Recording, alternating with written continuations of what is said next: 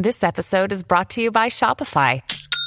Forget the frustration of picking commerce platforms when you switch your business to Shopify, the global commerce platform that supercharges your selling wherever you sell. With Shopify, you'll harness the same intuitive features, trusted apps, and powerful analytics used by the world's leading brands. Sign up today for your $1 per month trial period at shopify.com slash tech, all lowercase. That's shopify.com slash tech.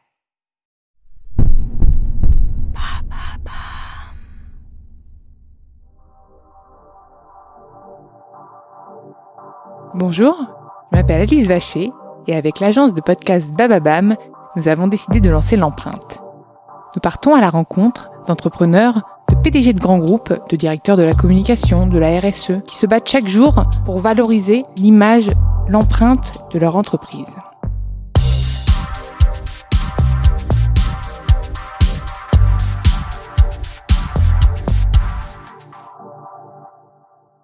Dans ce nouvel épisode de l'empreinte, j'ai le plaisir d'accueillir Justine Hutto, la fondatrice de Respire.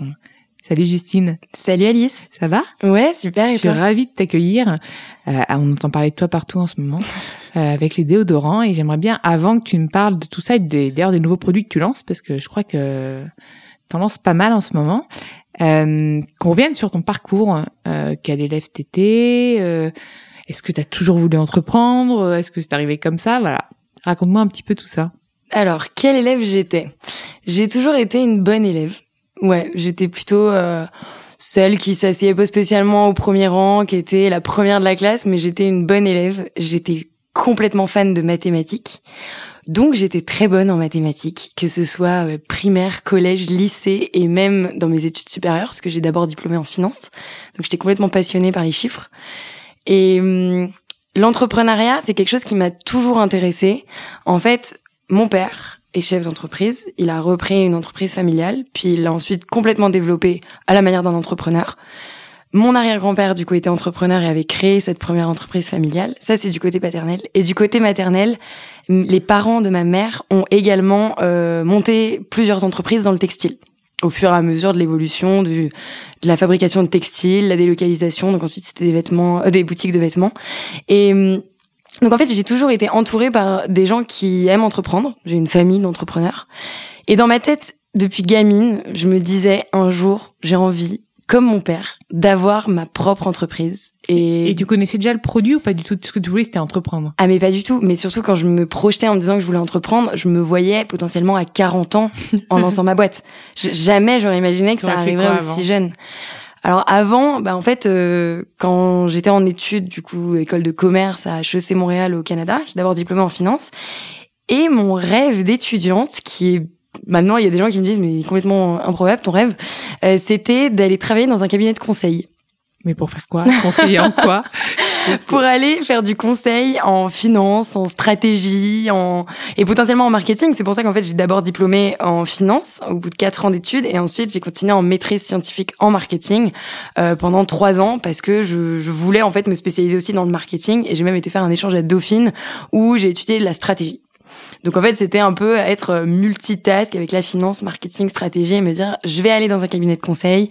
Et ce que j'avais comme image du cabinet de conseil, c'était que j'allais bosser sur plein de sujets différents, que j'allais pouvoir euh, voilà, pouvoir intervenir dans plein d'entreprises différentes et je pensais que j'allais vraiment pouvoir me nourrir de ça. Après, la manière dont j'en parle, je n'ai jamais travaillé en cabinet de conseil, je n'ai jamais même été passé une journée en cabinet de conseil, donc c'est uniquement des retours de, de, de, personnes qui travaillent en conseil. C'est étrange parce que justement, c'est plutôt un métier qu'on trouve un peu un peu compliqué, un peu barbare.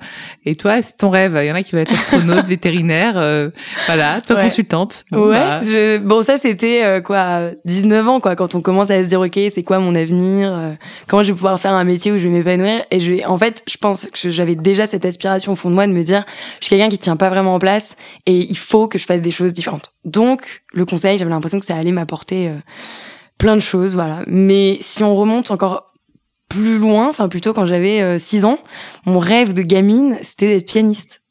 Et alors, t'as fait du piano ou pas du tout? Ouais, j'ai fait du piano, j'ai fait du piano pendant 18 ans et euh, au conservatoire. Et je suis complètement passionnée de piano aujourd'hui j'en fais beaucoup moins mais mais tu gardes ta passion à côté de ton travail. Exactement je garde ma passion et quand j'ai emménagé à Montréal même à 18 ans le, la première chose que j'ai acheté pour mettre dans mon appart c'est un piano Donc euh, je voulais absolument ne pas perdre cette passion que j'avais. Après voilà, quand on est enfant, on a ce rêve et on se dit ma passion va devenir mon job. Et puis bah finalement euh, pas pour tout le monde et il y en a qui le gardent euh, sur le côté et moi c'est ce que j'ai fait. Je suis très contente de ne pas avoir poussé dans le fait de devenir pianiste. Et alors comment finalement tu t'es lancée? Alors, comment c'est arrivé? Parce que je sais que tu m'en avais parlé, hein. tu m'as raconté l'histoire, mais j'ai envie que tu la racontes du coup. Euh. Ouais, je me souviens parce que toi, je t'ai raconté au tout début ah quand c'était même bah, pas encore lancé. C'était deux jours, c'était tu le lançais très prochainement, une semaine avant, non? Ouais, exactement. C'était une semaine avant. Euh, toute l'histoire. Exactement. Et en fait, euh, donc c'est ça. J'ai fini mes études. J'ai fini du coup en marketing sur une par une thèse en fait sur les communautés digitales j'ai en fait c'est c'est dingue mais le destin est vraiment fait de, de, choses différentes et je pense que j'ai provoqué ma chance à différents moments. J'ai saisi des opportunités. c'est ça c'est saisir des opportunités. Quand on dit que tu as eu de la chance oui mais en fait j'ai saisi des opportunités surtout et j'ai tu as avancé en fait dans ce sens-là. C'est ça. Et si je remonte à vraiment le, le, début du cœur de pourquoi Respire a pu naître un jour, c'est en 2016 quand j'ai dû choisir mon sujet de thèse de fin d'études. J'ai en fait, donc j'avais choisi un directeur de thèse et je lui avais proposé un sujet qui est encore en, lien avec euh, cette histoire de consulting pour euh, pour aller donc étudier comment les marques vont s'implanter à l'international. Et je lui propose ce sujet. J'avais très envie de travailler avec lui et il me répond "Écoute, Justine." Pense que j'ai très envie de travailler avec toi aussi, mais ton sujet ne m'intéresse pas. Voilà, je, je, te le dis, si tu veux travailler sur ce sujet, trouve quelqu'un d'autre. Et puis il me dit, moi je suis anthropologue, j'étudie les comportements humains dans la société. Et si tu veux travailler avec moi, j'aimerais que tu trouves un sujet qui corresponde beaucoup plus au comportement humain que, que aux marques euh, précisément. Du coup, je suis rentrée chez moi, voilà, je me dis mais quel questionnement j'ai sur les comportements humains et la société et j'ai eu un déclic. En fait, on était fin novembre 2016 et mes parents et ma sœur venaient de courir cinq jours avant leur premier marathon. Euh, c'était ils l'ont couru en France, ouais. Nice-Cannes, ils ont couru. Et moi, j'avais trouvé ça complètement dingue. Mes parents et ma sœur sont capables de courir 42,2 km. pas du tout, tu n'avais pas voulu les, Ah, mais moi, je ne courais pas du tout. Moi, en fait, j'allais à la salle de sport pour me déculpabiliser en lendemain de soirée. C'était juste ça, quoi. J'étais pas sportive. Enfin, si, en fait, quand j'étais gamine, oui, je faisais de la GRS. Euh, j'ai toujours fait un peu de sport, j'ai fait du tennis. Mais en année étudiante, j'étais beaucoup moins sportive. Et surtout, la course à pied, c'était pour moi un sport un peu barbare où euh, on va mettre ses écouteurs dans les oreilles et on va partir pendant des heures pour aller courir, mais j'avais l'impression que c'était une perte de temps. Et donc, quand j'ai vu mes parents et ma sœur faire leur premier marathon et que j'ai vu qu'autour de moi beaucoup d'amis se mettaient à courir, je me suis dit c'est complètement n'importe quoi. pourquoi ils le font? Du coup, je suis retournée voir mon directeur de thèse et je lui dis j'ai un sujet en tête, c'est pourquoi les gens courent. Je me suis dit, il va m'envoyer péter. Mais en fait, non, il m'a dit, c'est un super sujet. C'est un super sujet d'essayer de creuser pourquoi les gens courent, parce que ça devient une énorme tendance dans la société. Là, c'était il y a trois ans, donc en 2016. ça a pris une place hyper, euh, ah, hyper important dans la société. Hein. Ça a pris une énorme place. Et en fait, on, du coup, on essayait de creuser ensemble en se disant, bon, ok, c'est un super sujet. Maintenant, faut trouver un sujet qui axe vraiment sur le marketing. Et en fait, les gens, au-delà de courir, les gens partagent sur les réseaux sociaux. Il y a une énorme communauté de coureurs, que ce soit sur Instagram, sur Facebook, sur tous les réseaux sociaux, mais surtout sur Instagram. Et les gens sont trop fiers de se prendre en photo en tenue de sport après avoir couru et d'écrire euh, j'ai couru 5 km avec leur temps. Et du coup, on s'est dit les applications euh, Nike, Run, exactement. Oui, tout à fait. Les applications qui permettent ça. Et du coup, le sujet de base, ça a été qu'on a choisi ensemble pourquoi les gens courent et se motivent à travers les réseaux sociaux. J'étais super contente d'avoir trouvé ce sujet. Il m'a regardé droit dans les yeux et il m'a dit c'est génial. Maintenant, un, tu te mets à courir et deux, tu te mets sur les réseaux sociaux. Bah ouais, parce qu'en fait, pour faire une thèse, il faut aussi être empathique et comprendre. Enfin, surtout quand t'es anthropologue, en fait, le, pour comprendre le, le consommateur et l'humain que, que t'étudies, bah il faut il faut se comporter comme lui, pour pas être en train de le juger, mais juste essayer de comprendre. Et du coup, bah je me suis mise à courir. Bon, j'ai eu de la chance, je venais en échange du coup à Dauphine à Paris, parce que se mettre à courir sous moins 30 à Montréal, ça aurait été beaucoup moins facile. Et du coup, voilà, gros défi, janvier 2017, je me suis mise à courir. Donc 5 km, 7 km, 8 km, franchement, je je n'arrivais pas à respirer, hein, beau jeu de mots avec ma marque aujourd'hui, mais c'était pas facile. Et finalement, j'ai couru mon premier semi-marathon au bout de deux mois. Et en fait, j'ai commencé à avoir une piqûre, mais vraiment, quand j'ai passé ma première ligne d'arrivée, que j'ai eu ma première médaille, je me suis dit, c'est un truc de dingue, je veux en refaire un. Et j'ai, du coup, j'ai créé aussi mon compte Instagram, Justin Run. Petit jeu que de je suis et je te suivais du coup. Exactement. Sur ce compte. Voilà. Qui du coup, t'as as créé une vraie communauté sur Instagram. Exactement. Donc Premier semi-marathon, j'avais personne qui me suivait. Là, je crée ma communauté. J'étais super fière de, enfin, je crée ma communauté. Non, je crée mon compte. et j'étais super fière de raconter que je faisais une thèse là-dessus, que je me mettais à courir et que je m'étais mis comme super objectif de courir mon premier marathon avant la fin de l'année. Donc euh, voilà, neuf mois pour préparer mon premier marathon. Et les gens euh, que je connaissais pas spécialement s'abonnaient à moi, me donnaient des conseils en running, me félicitaient et m'encourageaient. Et en fait, ça a été crescendo pendant toute cette année 2017. J'ai couru de plus en plus, j'ai mangé des kilomètres, mais j'ai aussi fait évoluer mon compte Instagram où en fait j'avais de plus en plus d'abonnés. Et ça, ça montait en fait ensemble. Plus je performais, plus j'avais d'abonnés. Enfin, c'était assez incroyable. Mais tout en gardant une relation super humaine avec l'audience à chaque fois qui me suivait et qui me motivait j'ai couru mon premier marathon, j'ai couru un deuxième marathon, j'ai couru 120 km dans le désert. Bref, la course à pied n'a plus de secret pour moi. Je pense que j'ai été au bout. Et finalement, du coup, mon sujet de thèse a changé en plein milieu et j'ai pas répondu à la question pourquoi les gens courent, mais j'ai répondu à la, à la question, en fait, enfin, plutôt une problématique où j'ai expliqué comment j'ai créé ma communauté digitale autour de la course à pied. Et du coup, quand j'ai rendu cette thèse en 2018, début 2018, je me suis dit en fait c'est incroyable à quel point en un an et demi j'ai réussi à créer une communauté qui est forte, qui me motive à courir encore plus, qui me motive à faire plein de choses et sur laquelle j'arrive à avoir un impact positif parce que je recevais beaucoup de messages en retour de personnes qui me disaient c'est fou, tu m'as motivé à courir, j'ai fait mon premier semi grâce à toi. Et donc je me suis dit mais peut-être que je pourrais parler d'autres choses sur cette communauté que juste le running. Et c'est un peu le hasard des choses, mais j'ai rencontré Thomas, mon associé, à ce moment-là. Et en fait, Thomas, avait déjà lancé une boîte avant en, en tech, enfin c'était de l'analyse de données, et lui commençait à s'intéresser du coup à toutes ces marques digitales qui se créent aux États-Unis. Il est, il est passionné par par l'entrepreneuriat et il avait très très envie d'entreprendre à nouveau sur une marque vraiment axée sur le consommateur. Et en fait, on a commencé à échanger ensemble sur euh, bah, les communautés digitales, les marques, et on s'est rendu compte qu'on était hyper complémentaires et qu'on avait tous les deux. C'est vrai que c'est ton, c'est hyper complémentaire avec toi. Hein. Ouais. Il est dans l'ombre en plus. Et il est dans l'ombre. Et en fait, c'est ça. Moi, je gère aujourd'hui tout ce qui est visible, donc tout ce qui est communauté, communication, et lui gère tout le côté business. Et c'est parce qu'il avait déjà créé une marque qu'il avait aussi, enfin une, boîte plutôt, qu'il avait déjà toutes ses compétences. Et en, et en fait, euh, l'idée de la, de la boîte, euh, ça, c'est venu suite à, une analyse que tu as faite, euh, c'était ça? Exactement. En fait, euh, donc au début, on commençait à parler ensemble de l'idée de lancer potentiellement une boîte ensemble, en digital. En fait, on, on brainstormait ensemble, mais sans trop savoir où ça allait. Et c'est voilà le hasard du destin, j'ai envie de dire. J'ai eu, je me suis rendu compte que j'avais une boule dans la poitrine euh, sous l'aisselle droite, et j'ai été faire des tests du coup forcément parce qu'on panique un peu à ce moment-là, 23 euh, ans, euh, voilà. Et je vais faire mes tests et en fait on donc on me détecte une tumeur bénigne. Bon, c'est bénin pas de pas de stress à avoir. Juste quand même faut euh, checker tous les six mois. Il faut pas l'enlever quand c'est comme ça non on peut l'enlever parce que ça fait mal parfois mais c'est une opération qui est lourde et compliquée donc j'ai fait le choix de pas le faire. Mais du coup de continuer à checker tous les six mois euh, voilà pour s'assurer qu'il n'y ait pas d'évolution. Et je, je me pose du coup avec la médecin qui venait de m'annoncer la tumeur bénigne et je lui parle et je lui dis mais c'est quand même dingue. Est-ce qu'il y a des choses dans la société aujourd'hui qu'on peut changer dans nos habitudes qui pourraient être potentiellement liées à ces tumeurs? Mais c'est vrai que les médecins aujourd'hui, ils ont pas de preuves exactes. Tout le monde dit que le micro-ondes peut être un risque, plein, que les téléphones, tout, peut être un risque. et même de manger trop sainement peut être un risque aussi. Voilà, mais on peut euh, pas tout changer dans notre vie. Mais la seule chose qu'elle me sort à ce moment-là, c'est voilà, il y a tout peut être un risque, mais voilà, les aisselles, c'est une zone de la peau très fragile, très proche de la poitrine, et il faudrait quand même faire attention à ce qu'on met comme déodorant, parce que il y a des ingrédients dedans qui sont controversés et sur lesquels des études prouvent qu'il peut y avoir un lien. Bon, c'est pas encore euh, défini, mais potentiellement. Là, forcément, je m'alarme un peu, je rentre chez moi, je suis pas du tout en bio, en pharma, euh, décrypter des listes Inky, donc les compositions d'ingrédients dans les cosmétiques, c'était pas du tout mon truc. Mais je me mets à regarder le déodorant que j'utilise et je me mets à dépioter toutes ces listes d'ingrédients.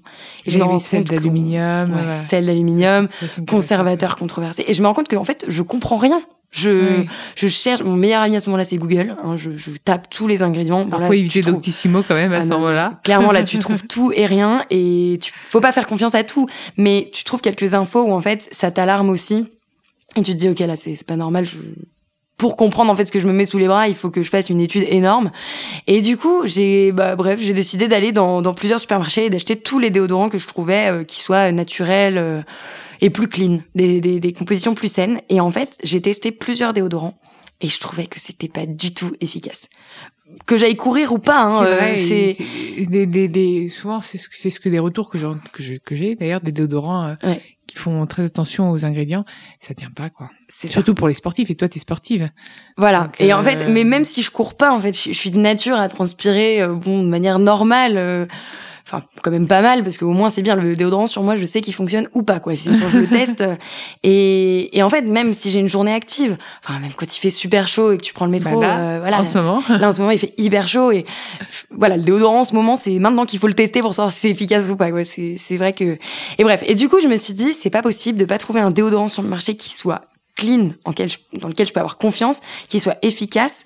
Et surtout, il n'y avait pas vraiment de marque que je trouvais euh, hyper sexy. Enfin, je veux dire, le déodorant. Non, c'est vrai. Non, mais le déodorant, c'est un produit qu'on met tous les jours pendant plus de 60 ans. C'est le deuxième produit le plus utilisé chaque jour après le dentifrice.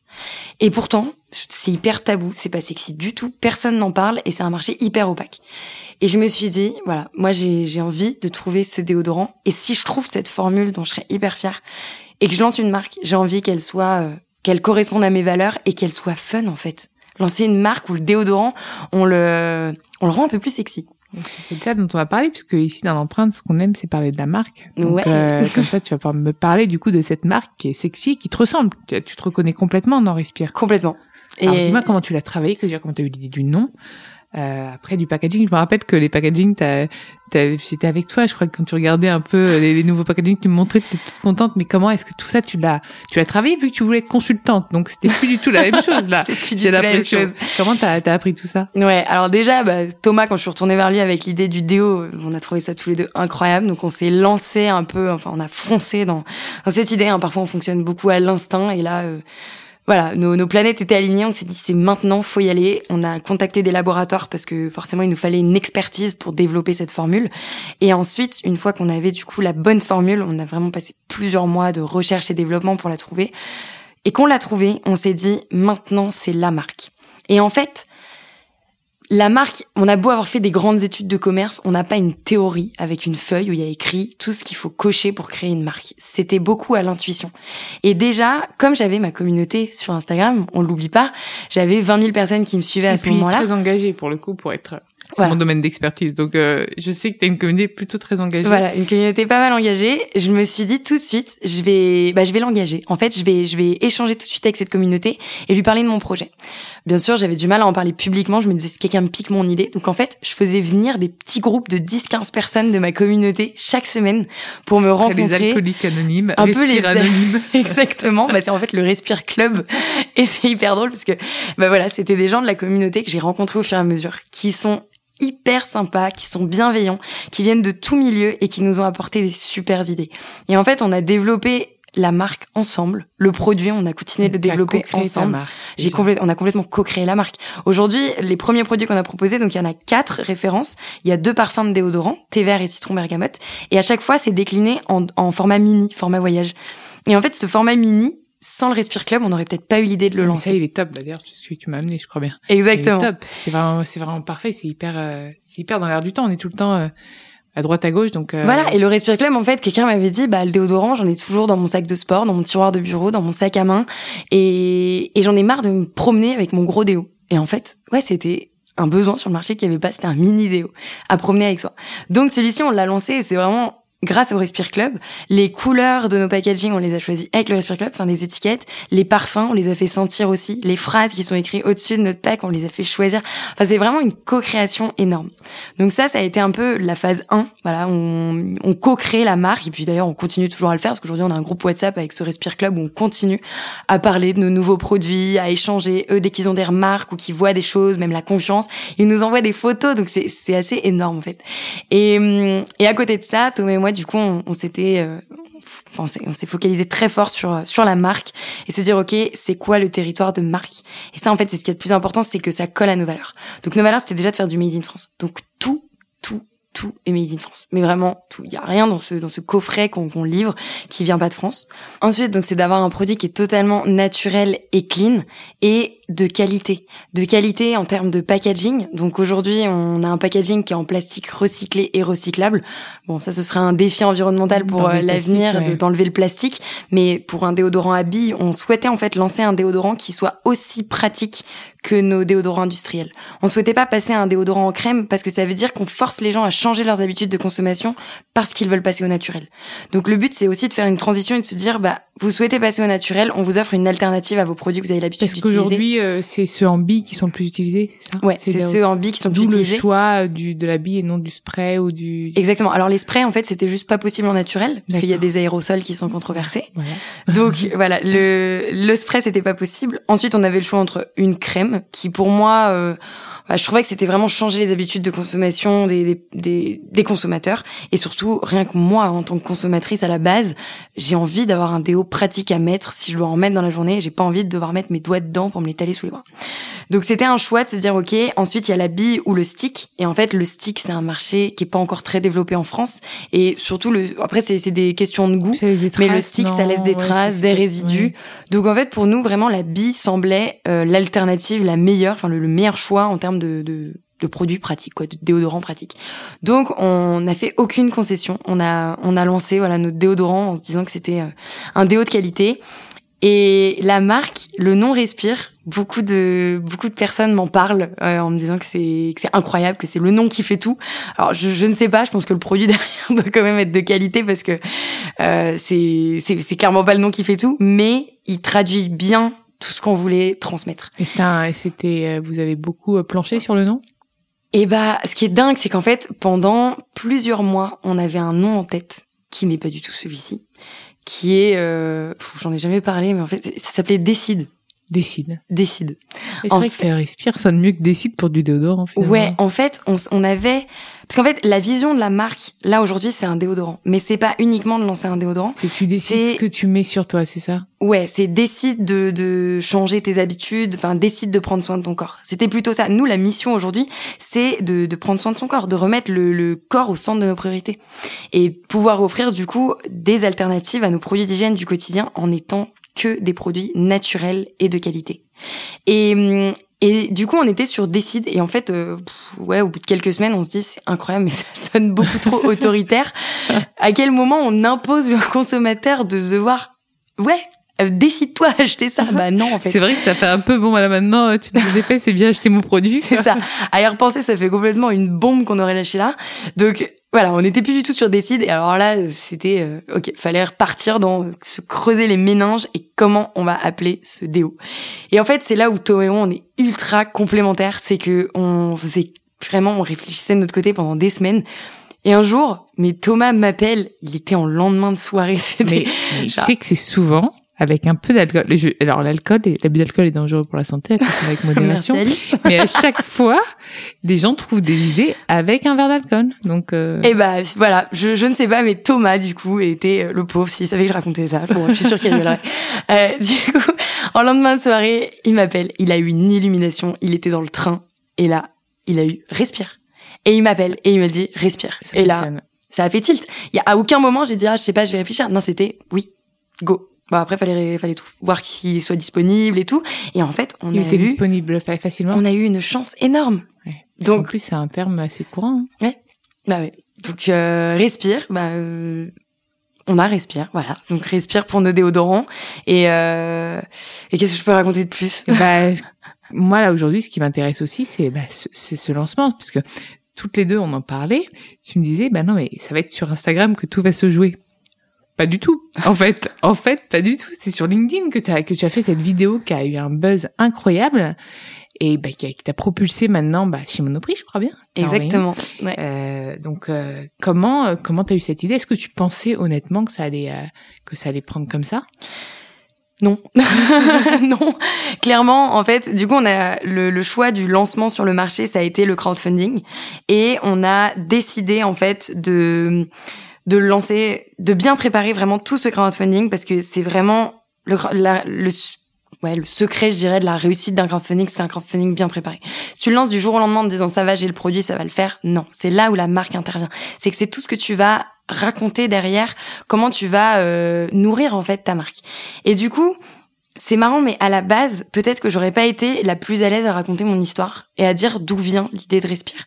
Et en fait, c'est Thomas qui, encore une fois complémentaire, qui m'a dit il faut qu'on le raconte. Il faut qu'on le raconte parce que parce qu'en fait, c'est génial. Ouais, et que aujourd'hui, une marque, bah en fait, les, les consommateurs vont avoir beaucoup plus confiance s'ils savent d'où ça vient. Puis d'abord, on achète souvent maintenant une histoire, en fait on se rend compte que le storytelling et l'histoire d'une marque a bien plus d'importance. Même si le produit, il faut qu'il tienne la route forcément, mais c'est ce qui va euh, fidéliser aussi le consommateur. C'est ça. Alors moi, j'aime pas ce mot de storytelling parce que le storytelling, c'est ce qu'on me rabâchait en études de commerce et j'ai l'impression que c'est euh, quelque chose qui va être vraiment réfléchi et, et Pourtant, ça écrit comme consulting, hein, storytelling, en effet, on, bah voilà, on les met ensemble. mais du coup, là, le fait que ce soit mon histoire personnelle, ça hum, je pense que ça touche les ouais les les premiers consommateurs en tout cas les premiers contributeurs qu'on a eu ils ont été touchés du coup par euh, par mon histoire que j'ai décidé de raconter. Et en fait j'ai pris la parole face caméra et je raconte pendant deux minutes ça c'est notre vidéo de lancement je raconte tout le projet Respire de à pourquoi et où on en est. Et j'appelle en fait au soutien en disant voilà aidez-nous à, à remettre le déodorant au centre de, enfin non que le déodorant prenne plus soin de notre santé. Je me souviens plus de la phrase exacte de la fin de la vidéo, mais c'était clairement le message que je voulais faire passer. Et ça a clairement été un énorme succès. On a lancé le 5 novembre. Mon premier point de contact, ça a été Instagram toujours. J'avais ma communauté qui me suivait. Aujourd'hui, il y a 40 000 personnes qui me suivent. Donc, c'est quand même, euh, voilà, c'est quand même une belle communauté. Et en fait, cette communauté et le Respire Club ont amplifié le message dès le début en le partageant. Et ça, ça a été incroyable parce que la veille du lancement, avec Thomas, on s'était dit, si on en vend 2000 ou 3000, on est super content. Et ben, en fait, en 24 heures, à peine plus de 24 heures, on en avait vendu 2000. Et là, on s'est dit, OK, il reste 33 jours. super. Et en fait, là, on s'est pris une responsabilité vraiment, mais dans la figure, en se disant, OK, mais maintenant, faut y aller, quoi. Et là, on n'a rien lâché. Pendant un mois, on a activé tous les réseaux qu'on pouvait. On a axé sur la communication. Je pense que j'ai jamais été autant fatiguée que le 7 décembre quand le crowdfunding s'est terminé parce que j'avais donné toute mon énergie. Mais vraiment, j'étais à plat. Et hum, donc ça a été Instagram dès le début. Aussi Facebook. Facebook, euh, amis d'amis. En fait, on a tous une communauté sur Facebook où on regroupe euh, des gens qu'on connaît ou qu'on a croisés. Euh, voilà, et en fait, euh, ça, ça c'est des gens, en fait, c'est des communautés bienveillantes. Donc, des gens qui ont voulu amplifier le message. Le déodorant, ça parle à tout le monde. Et du coup, c'est comme si on est aussi sur une tendance, une tendance du naturel, d'une prise de conscience de ce qu'on consomme. Il y a beaucoup, beaucoup de personnes qui nous ont soutenus en partageant la vidéo. On a eu plus de 5000 partages de vidéos sur les réseaux sociaux. Ce qui est énorme parce que le partage, en fait, c'est la métrique la plus puissante dans l'engagement. Bien sûr. Puisqu'en fait, on présente à sa propre communauté donc qui est déjà une communauté qui est différente de la tienne, le contenu. Ah mais c'est ça, on se nomme limite ambassadeur en appuyant sur partager. Quoi. On devient ambassadeur. On devient ambassadeur complètement. Et donc ça, ça a été assez incroyable dès le début. Et en fait, au bout de quatre jours, le crowdfunding était en train de, de redescendre. Et là, avec Thomas, on s'est posé et on s'est dit, ok, bon bah ça y est, c'était le début un peu, on est parti dans le ciel et puis finalement ça retombe, on retombe sur nos pieds. Ok, qu'est-ce qu'on n'a pas activé et comment on fait pour que ça redémarre et qu'on lâche rien? Et en fait, je me disais, bah LinkedIn, voilà, c'est pas un réseau social que j'utilise beaucoup, mais euh, j'ai 400 relations dessus, pourquoi pas? Et en fait, j'ai partagé ma vidéo en me disant que ce serait surtout des contacts euh, de mes années étudiantes. Et en fait, ça a été très très vite. La vidéo est montée à 1 million 200 000 vues sur LinkedIn. Et aujourd'hui, ma communauté de LinkedIn a dépassé les 42 000, je crois. Enfin, ça fait que monter chaque jour. Donc c'est juste exceptionnel. Et en fait, voilà, LinkedIn a clairement été euh, le canal. Tu sais que c'est un, un, réseau social qui est souvent oublié, LinkedIn, alors qu'en fait, les gens sont dessus. Et surtout quand on a du contenu comme le tien, très pertinent, puisque c'est quand même un contenu très pro, très qualifié, euh, c'est hyper important de communiquer dessus. Après c'est voilà, c'est des messages différents à adresser en fonction des plateformes mais c'est C'est ça. Et en fait LinkedIn pour moi c'est à la fois nos consommateurs qui sont dessus mais surtout des consommateurs qui sont donc, comme c'est un réseau professionnel intéressé par le côté professionnel et du coup par l'entrepreneuriat. Et en fait, j'ai fait le choix de communiquer sous forme vidéo, qui fonctionne très bien d'ailleurs. Je pense que la vidéo a été un bon choix. Et sur LinkedIn, c'est peut-être le réseau social où il y a beaucoup de contenu, mais c'est pas c'est pas du tout le contenu d'Instagram. C'est pas du contenu hyper divertissant. C'est du contenu très pro. Tout à fait. D'ailleurs, euh, souvent les gens qui sont très bons sur LinkedIn sont très mauvais sur Instagram. Beaucoup d'entrepreneurs réussissent pas à, se démarquer sur Instagram et c'est tout à fait ce que tu dis. Ouais. C'est différent. Exactement. Et du coup, le contenu, nous, on est arrivé avec quelque chose un peu, un peu nouveau en fait une petite nana euh, qui prend son téléphone enfin c'est ce que les gens me disent. Parce que quand je pose la question pourquoi ça vous a intéressé? Pourquoi vous avez cliqué sur euh, parce que j'ai rencontré des contributeurs j'ai fait des dîners avec certains contributeurs et on avait sur le crowdfunding une contribution à 200 euros qui était euh, pour nos meilleurs contributeurs. C'était vous recevez les déodorants le t-shirt avec écrit respire et un dîner avec les fondateurs. Et en fait c'est drôle parce que cette contribution je l'avais mis juste pour que mes grands-parents ma famille puissent contribuer à hauteur de 200 euros c'était un peu j'allais tirer l'argent de mes grands-parents mais c'était très drôle et en fait, on a eu 44 contributions de personnes qui souhaitaient nous rencontrer. Donc ça a été incroyable. Et depuis, du coup, j'ai rencontré ces, ces contributeurs qui m'ont dit m'avoir connu sur LinkedIn. Et en fait, ils me disent, voilà, on a vu ta vidéo et on s'est dit, bah, qu'est-ce qu'elle veut nous raconter euh, elle, Parce qu'en fait, ils ont le format était différent, même si le message, c'est un message qu'on retrouve sur LinkedIn. La façon que tu l'as fait était très naturelle, authentique. Et toi, et là je veux en venir aussi à toi, comment t'arrives, puisqu'aujourd'hui tu incarnes complètement ta marque, euh, donc Thomas, on a bien compris qu'il était dans l'ombre, euh, donc qui te laisse faire, c'est bien. C'est vrai. Euh, en ce moment, il est en train de donner une conférence. donc ah, finalement. Donc voilà, il sera très Ouais. Mais mais mais mais toi aujourd'hui, tu portes complètement respire. On te voit partout. Hein. Là, je te vois, je te vois encore sur BFM et tout. déjà, est-ce que tu aimes ça? Parce que c'est quand même c'est lourd à porter tout ça. Est-ce que tu penses que tu un jour tu voudrais retourner dans l'ombre? Ou est-ce que tu penses que c'est pas possible? Et est-ce que euh, et, comment tu fais au quotidien pour incarner ta marque? C'est c'est vrai que c'est des super questions. En fait, aujourd'hui, on parle oui d'incarner sa marque, mais rien n'est écrit. En fait, je le fais de manière super naturelle et super spontanée et c'est limite une passion en fait. Quand je prends, tu vois, je suis arrivée ici, j'ai fait une story directe. Oui, c'est vrai. Et je prends, je prends mon téléphone, je parle face caméra mhm.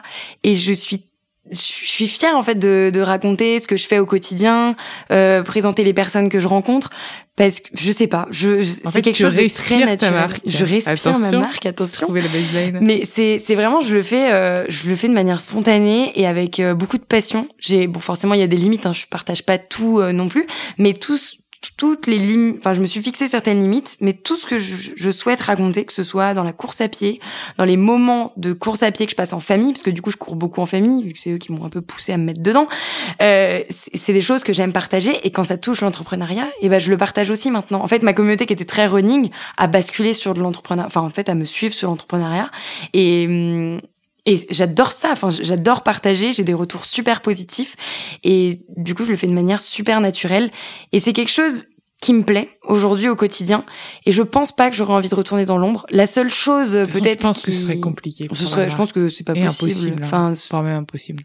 Et puis aujourd'hui respire coexiste à travers moi en fait. Donc j'ai très envie que Respire puisse vivre sans moi, c'est clair, et je, je, vais tout faire pour euh, à un certain moment qu'il y ait quand même un détachement entre Respire et moi. C'est aussi la raison pour laquelle j'ai pris une responsable com aujourd'hui et une community manager qui s'occupe du compte de Respire.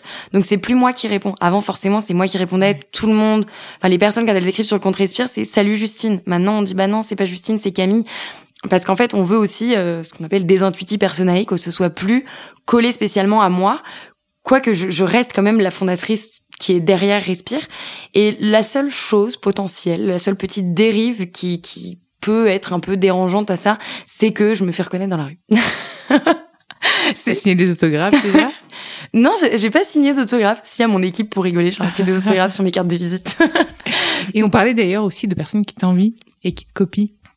Ah oui. ça t'est arrivé, ça, je pense, du coup, qui s'inspire un peu trop, peut-être? Ouais, bah, c'est, je pense qu'il y en a. Je pense que c'est le jeu aussi de l'entrepreneuriat. C'est, enfin, de toute marque. C'est le jeu de toute marque et de, de se faire copier. de... qu'on, est, qu'on envie. Voilà. C'est vrai qu'au début, ça fait mal. Et puis finalement, euh, faut se dire, ok, en fait, déjà un, ça veut dire que ma marque plaît et que quelqu'un a envie de faire pareil. Et deux, tu te dis, si on est plusieurs à parler naturel et à prôner ces valeurs-là, plus on est, bah en fait, plus le message il sera fort. Donc finalement, s'il y a d'autres marques qui se lancent dans le naturel, c'est pas quelque chose qui me dérange. Au contraire, je veux qu'on se serre les coudes. Après, c'est sûr qu'au niveau communication, il y a, on a, je vais pas dire qu'on a réinventé un modèle, pas du tout, mais utiliser la vidéo, incarner complètement la marque, c'est Afflelou le faisait déjà, hein, donc euh, enfin c'est pas quelque chose de totalement nouveau. Mais voilà, les réseaux sociaux et tout, c'est quelque chose qui qui là qui est un peu nouveau en tout cas respire qui est complètement euh, qui, qui est né qui est lancé ouais, sur les réseaux sociaux. C'est ça, on a investi zéro en marketing aujourd'hui et c'est uniquement du bouche à oreille et des réseaux sociaux. Et donc je vois des vidéos qui passent qui sont ouais, un peu copier-coller de Respire. Bon, après, t'as lancé une tendance. En ouais, fait. mais après, c'est pas comme si c'était un dessin animé et on pouvait recopier exactement les dessins. Je veux dire, on peut pas recopier ma tête, donc ce sera là, ça colle à ma personnalité. La personne qui incarnera sa marque, ça collera à sa personnalité. Donc à la limite, c'est ça où c'est bien, c'est qu'en fait, il y a un côté qui est inimitable et Mmh, et tant que la personne l'incarnera avec son cœur, sa marque, je suis persuadée que ça peut très bien marcher aussi. Mmh. Donc voilà, il y, y en a forcément, on et c'est là où il faut se protéger aussi. Faut Faire attention. Et qu'est-ce que je peux souhaiter à Respire là pour la suite? Parce que je sais que t'as lancé euh, la crème solaire. Exactement, on a lancé la crème solaire la semaine produit dernière. Ouais. Ouais. crème solaire naturelle et minérale. Et ça marche hyper bien. On l'a lancé, euh, donc là, Respire, enfin les déodorants, on a lancé sur notre site internet, euh, donc respire.co où on, on vend tout en ligne, et on a lancé chez Monoprix dans toute la France. Alors là, ça cartonne, c'est incroyable. En plus, les équipes de Monoprix, euh, enfin, reçoivent hyper bien Respire et sont sont vraiment prêts à le mettre en avant. Ce matin encore, euh, je découvrais une mise en avant où j'avais j'ai l'impression d'avoir une armée de déodorants Respire à l'entrée du Monoprix, donc j'étais super contente. Et hum, et en fait, les, les, les crèmes solaires, on ne peut pas les mettre chez Monoprix parce que c'est juste, en fait, on a décidé de faire une édition limitée pour cet été. Euh, on a eu la chance de réussir à la lancer cet été parce que les tests de, re- de réglementaires et surtout la recherche et développement, c'est quand même long. On a réussi à trouver cette super formule, donc naturelle et minérale. Ça veut dire qu'il y a des filtres minéraux, donc qui ne polluent pas euh, les océans et les coraux. Et, hum, et en fait, c'était super difficile de trouver cette formule. Par exemple, on a lancé la NSPF 30 et pas la SPF 50 parce que la SPF 50 était trop blanche pour la peau. Donc le côté sensoriel était totalement perdu. Du coup, c'est j'aime bien dire que choisir c'est renoncer et que voilà, on a renoncé à lancer la SPF 50 qui pourtant prône le on se protège plus, on fait attention à son corps, à la santé. Mais le SPF 30, on l'a lancé parce que on a voilà, on est beaucoup aussi à mettre du SPF 30. Par contre, on éduque vraiment le consommateur en disant il faut en remettre toutes les deux heures. Et c'est pour ça qu'on est aussi sur l'éducation et la santé. Et donc, on a lancé cette crème solaire uniquement pour cet été sur notre site internet. Et le but, c'est d'avoir les retours consommateurs et de développer encore plus la gamme pour l'année prochaine.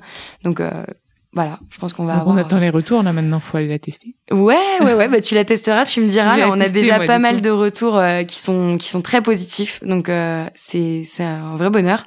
Et là, on travaille. euh, en fait, nous, voilà, la la vision de Respire, c'est de de devenir un peu la marque de référence en termes d'hygiène naturelle. Et donc, il y a eu le déodorant, il y a la crème solaire, mais on va aller sur tous nos produits d'hygiène pour en fait devenir euh, voilà la marque qui va nous accompagner dans le euh, voilà le référent et la marque qui va nous accompagner tous les matins dans notre salle de bain euh, quand on se prépare en étant euh, que des produits de qualité et clean. Bah, merci Justine. Merci, Alice. Merci d'être venue dans l'empreinte et merci d'avoir écouté l'empreinte. Vous pourrez retrouver euh, l'empreinte sur Spotify, Deezer et Bababam. N'hésitez pas à liker, commenter partager le podcast et proposez-moi des profils intéressants. Je me ferai un plaisir de les accueillir dans l'empreinte.